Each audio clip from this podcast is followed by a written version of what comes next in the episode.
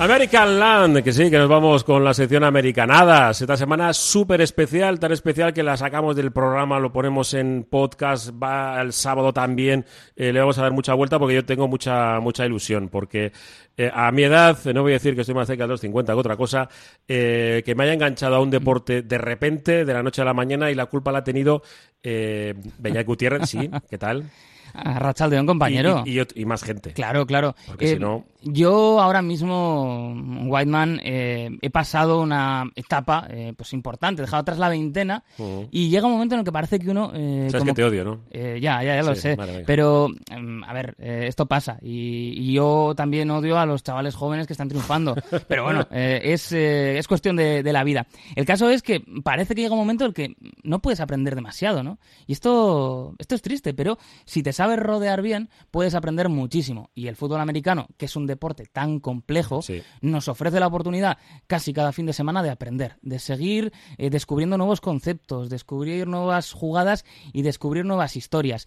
Y claro, eh, esta semana, eh, esta es la segunda edición que tenemos de Americanadas, se había quedado una semana perfecta para hablar de quarterbacks. Y Sí. si hablamos de quarterbacks, El ver, mejor. Bueno, hablar- por eso es el más mediático, ¿no? Claro, bueno, esto lo vamos a debatir ahora, pero sí, Tom Brady, hay pocas dudas ya que lo tenemos ahí arriba en el Santoral. Y entonces, oye, pues como esta es una semana que en Bilbao se va a hablar mucho de Tom Brady, porque se presenta un libro sobre la figura del quarterback más exitoso de la historia del deporte, pues no vamos a esperar a la presentación, vamos a ponernos ansiosos y vamos a hablar con los autores de este Tom Brady, el partido más largo. Los tenemos con nosotros.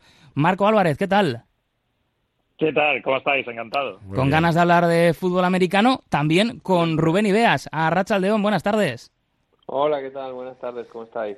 Bueno, chicos, eh, estamos muy contentos de teneros aquí. eh, todo se ha dicho, estamos emocionados. Y Hemos- a ver, yo tengo que decirlo, bueno, varias cosas. Eh, primero, que eh, os hacemos publi, sobre todo a Rubén, porque, lo digo, me he enganchado y además de una forma positiva porque me gusta el tratar el otro libro que me ha enseñado Tenemos las lecciones. Beñat, eh, ese, con ese te- tengo algo más de dificultades, te lo voy a decir, ¿eh? pero con el, con el de Brady, la forma de contar las cosas y en Movistar Plus también, a los que no somos especialistas, empezar a conocer este deporte, los términos y el tema de las jugadas no es sencillo. Eh, y esto y lo estáis haciendo de una forma, yo creo que, que más que más que correcta para los que digo, no, no, yo siempre he visto las, pues, las Super Bowls y tal, pero claro, lo ves como un poco más de otro perfil. Ahora cuando quieren tratar de entender el juego, eh, y por eso te digo, simplemente es, es la pelota que hacemos, ¿no? Siempre al principio, que, que eh, como decías aquí, Sorina, que enhorabuena por, por el trabajo que estáis haciendo. Y ahora ya me centro en el libro de Tom Brady, que, que, lo, gracias, que lo presentáis este, este sábado aquí en Bilbao. Eso es en la FNAC, ¿no?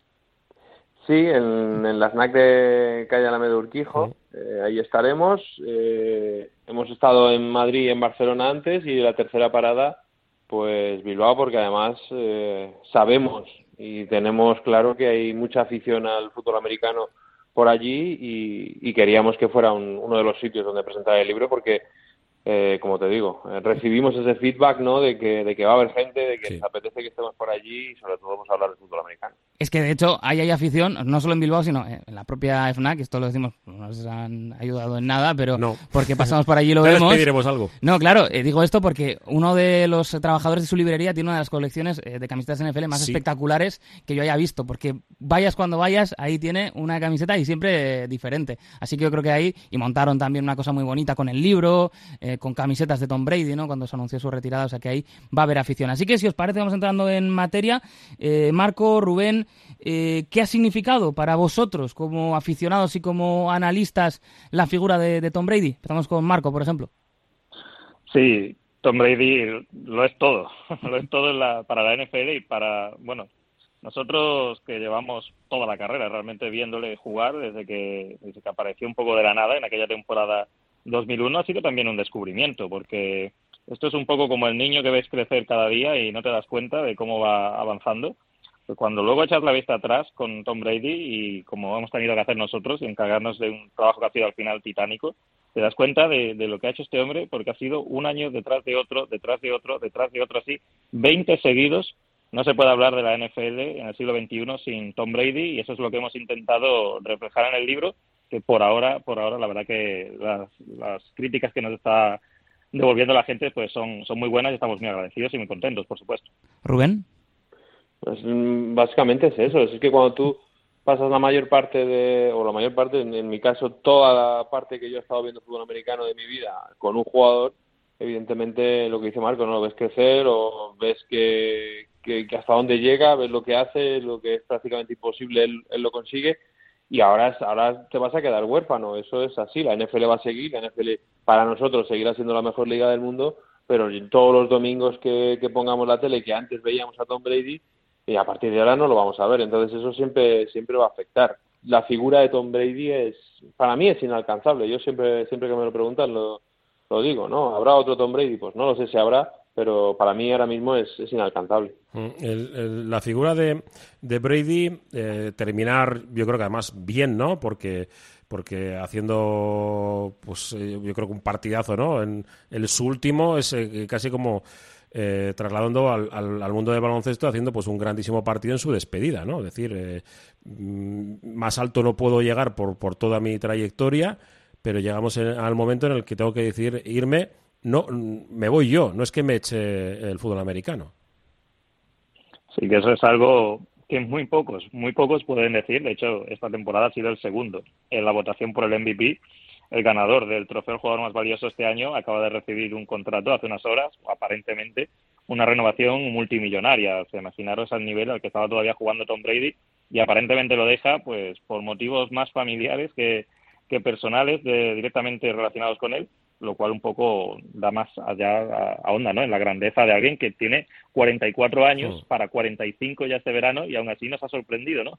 que se haya retirado. Lo reflejáis muy bien en, en el libro, ¿no? Esa idea de ir siempre buscando un nuevo reto, incluso cuando él ya había conseguido mucho, porque, bueno, pues eh, contra todo pronóstico logra muchos éxitos en el arranque de, su carrera, eh, él siempre como que está buscando algo más. Y en este caso eh, puede recordarnos a Jordan, y eso que ha sido tan parodiado, ¿no? De, Last Dance y tal, pero sí queda una sensación en la carrera de Brady que hay muchos momentos en los que hay un relato que efectivamente viene a decir que, bueno, sí, eh, este es el que gana, pero el bueno es Manning, ¿no? O, este tipo de cuestiones eh, que parece que ha costado mucho desterrar y hasta el tramo final de su carrera parece que no ha habido consenso, ¿no, Rubén? Los ha desterrado todos. y para mí es lo que le hace ser el más grande, que es más allá del talento que tiene, más allá de pues haber sido capaz de, jugar tantos años, es el compromiso con, consigo mismo de seguir mejorando, de, no autocomplacerse, de no quedarse con lo que ya había conseguido, sino ir cada, cada vez eh, superando un obstáculo nuevo. Al principio pues se decía que, que eran un equipo, era un jugador pues que de sistema, que ganabas porque ganaban por Belichick, luego mm, se decía que era peor que Manning, eh, terminó ganando también a Manning, Luego decían que, bueno, pues que no iba a ganar fuera de, de Patriots y ganó fuera de Patriots. Es que continuamente él ha estado superando esas barreras y lo ha hecho por ese compromiso consigo mismo, de, de, amar el juego y de, de, saber que él era su mayor enemigo y su y su y, y, el, y el único que podía superar todo eso, ¿no? Entonces eh, no es fácil, no es fácil asumir eso, no es fácil mantener la cabeza eh, en, esa, en, eso, en esa constante con, con, con 40, a partir de 40 años, cuando tu físico ya no está a ese nivel, pero él lo ha conseguido. Y ese superar metas, ese superar objetivos, ese superar obstáculos, creo que lo hace, pues lo que te decía antes, ¿no? Que muy complicado de igualar lo que, lo que él consiguió. Mm, y Marco, eh, estamos hablando de, Brady, que parece hecho a cincel, ¿no? Es decir, eh, chico blanco eh, con una mujer pues espectacular, eh, todo funciona perfectamente, eh, es que parece el sueño americano. Sí, algo que luego él también estuvo un poco batallando ¿no? a lo largo de, su carrera y que también lo comentamos en alguno de los capítulos que lo habéis citado al principio, ¿no? No solo nos hemos dedicado a los aspectos tácticos, que la gente, pues, bueno, nos conoce mucho por eso, también hemos ahondado mucho en, en la persona y él llegó a un punto en el que casi, pues, era el, el hijo perfecto, ¿no? Para cualquier, para cualquier madre o la persona que siempre cualquier padre querría que fuese el esposo de su hija y él pues un poco a veces comentaba que luego, luego él era pues como un adolescente normal cuando era más joven o como un chico cualquiera de veintitantos o luego ya de treinta porque al final la historia de Brady es una historia de, superación alguien que no solo ya en la NFL sino que antes incluso directamente desde, desde su infancia pues siempre estaba rodeado de gente como sus propias hermanas que eran superiores a él. Y por eso yo creo que tiene ese gen dentro que es lo que le ha permitido, pues lo que decís, ¿no? Mantenerse motivado para, para dar siempre el máximo nivel. El libro es muy interesante, todos aquellos eh, pues que estén escuchando estas americanadas y no se hayan hecho con él, eh, que corran a hacerlo porque merece francamente la pena. Y hacéis algo además que yo creo que es muy interesante, que es a la vez que vamos conociendo la historia de Tom Brady, vamos aprendiendo sobre el propio juego, ¿no? Porque lleváis esos momentos puntuales de su carrera y nos lleváis a su mente y nos lleváis con esos gráficos, eh, con esas imágenes a jugadas y formaciones que fueron clave para la consecución de los éxitos de Brady. ¿Cómo habéis esta tarea? Mm, es algo que, que teníamos eh, claro desde el principio, porque nosotros al final, lo decía Marco antes, nos conocen la gente por, por, por ser analistas, por ser muy tácticos, y queríamos también imprimir eso en un libro que es biográfico, pero queríamos dejar ese sello, ese sello nuestro, porque además creo que es algo interesante, ¿no? Eh, para gente que quizás no tenga eh, un gran conocimiento del juego, eh, lo hemos intentado hacer fácil, pero para gente que ya conociese el juego, pues es algo, un detalle que les viene muy bien, ¿no? Para seguir, eh, para, seguir aprendiendo o para seguir conociendo cosas o para saber, pues, qué, qué se hace, ¿no? O qué, qué, se, qué se hacía en el, en el juego cuando, cuando estaba Brady en, en, el, en el pocket mandando, mandando la ofensiva. Entonces, es algo que teníamos muy claro y, y ponerlo en, en poquitas dosis, en capítulos muy, eh, muy claros, ¿no? El saber exactamente lo, de lo que queríamos hablar y demás es algo que a nosotros no que nosotros queríamos hacer, que nos gustaba y que yo creo que le da un toque distinto a, un libro biográfico. Además, el hecho de bueno que se publique ahora un libro sobre Tom Brady, eh, si no me equivoco, se va a reeditar también, ¿no? Eh, más lecciones de fútbol americano que escribisteis eh, conjuntamente. hay un interés mayor, ¿no? Parece que esto que se viene a llamar la comunidad ha crecido muchísimo en estos últimos años. Sí, totalmente. Ha sido un proceso paulatino, ¿no? Temporada a temporada, pero es cierto que nosotros llevamos ya muchos años en esto y también, bueno, muchos años intentando ofrecer nuestra visión a la gente. De cinco años para acá, el crecimiento ha sido exponencial y en esas últimas dos, tres temporadas en concreto ha sido, ha sido increíble. La gente no para de preguntarnos cosas durante toda la temporada. La NFL es una liga que es muy corta pero luego realmente no descansa. Y jornadas como la de ayer pues también crean una expectación brutal. Y ya está dejado de ser esa liga que te aficionabas un poco a la Super Bowl y luego tenías que esperar seis, siete meses y que te quedaba mucha gente en el camino y hoy en día, gracias a, bueno, por supuesto, todos los medios que tenemos a nivel de redes sociales y digitales, pues podemos tener a la gente más involucrada y yo creo que eso también está, está jugando un papel muy importante. Mm, algunos ya no nos da vergüenza eh, enviar WhatsApps para conocer algunas dudas que tenemos, incluso los tenemos en Twitter, que siempre es una herramienta ahora maravillosa, que tiene cosas muy malas, sí, pero que nos permite pues acercarnos eh, siempre a las transmisiones. Eh, también, de Rubén, por cierto, para terminar... yo preparar una cosita, Sí, yo he narrado partidos de Rubén en Miraflores. No me digas eso. Sí, sí, eh, bueno, eh, tú llegaste, creo que la temporada 2000... El ascenso de Bilbao Basket. Esas, y la temporada yo narraba los partidos del Bilbao Basket y, y bueno, conoces la casilla Sí, correcto. Jugaste, en el pabellón de la casilla y pues ahí, ahí estaba narrando los partidos aquí un servidor, Whiteman, que, que bueno, que además fue uno de los jugadores americanos muy aficionado, como Sandy Panko, que, que me puso el apodo, no sé muy bien por qué todavía, pero, pero sí, y, en, en muchos, eh, yo creo que a Richard Scott... Eh, te sonará, ¿no? Eh, sí, sí, pues sí, Richard Scott era tremendo, nos hacía unas fiestas eh, cuando era la Super Bowl, que era la, mi, primera experiencia con, con, NFL, fue precisamente con, con el de Little Rock, que, que, que era un tío, un tío encantador, además eh, toda la parafernalia, ¿eh? que si el pollo, eh, mucha Coca-Cola y bueno, pues eh, un tío encantador y, mira, pues fueron mis primeros pinitos y en este caso pues eh, tuve la oportunidad de, narrar alguno de, alguno de tus partidos y ese, el ascenso de, de Bilbao Basket y, con eso nos quedamos. Yo creo que no nos pasado de tiempo, pero déjame. Oye, ¿cómo, Yo tengo una última también. Sí, pero ¿cómo te pasas del baloncesto al fútbol americano? Yo les, siempre lo he contado y es, y es así. O sea, yo, esa fiesta que tuviste tú con Richard Scott, yo la estuve con otros americanos en, en, los equipos los que jugué.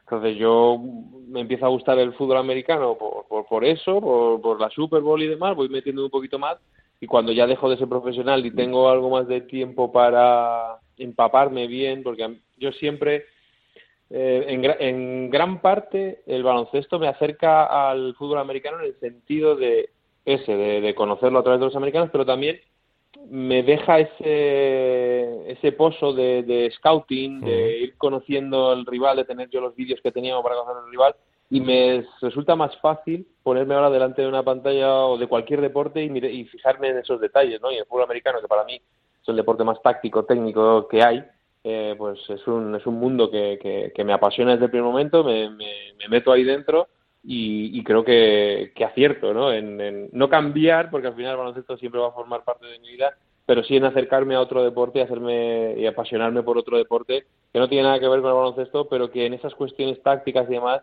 sí que se me asemejaba en algo a lo que, a lo que yo hacía. Y bueno, el baloncesto ahora ya lo he dejado un poquito de lado, no lo sigo, no sigo casi la CB, no sigo casi la NBA, de vez en cuando le echo un ojo si veo, si, haciendo zapping me encuentro con algún partido. Ahora ya las 24 horas las paso pensando en fútbol americano. Pues, eh, Whiteman, yo tengo una última para Marco.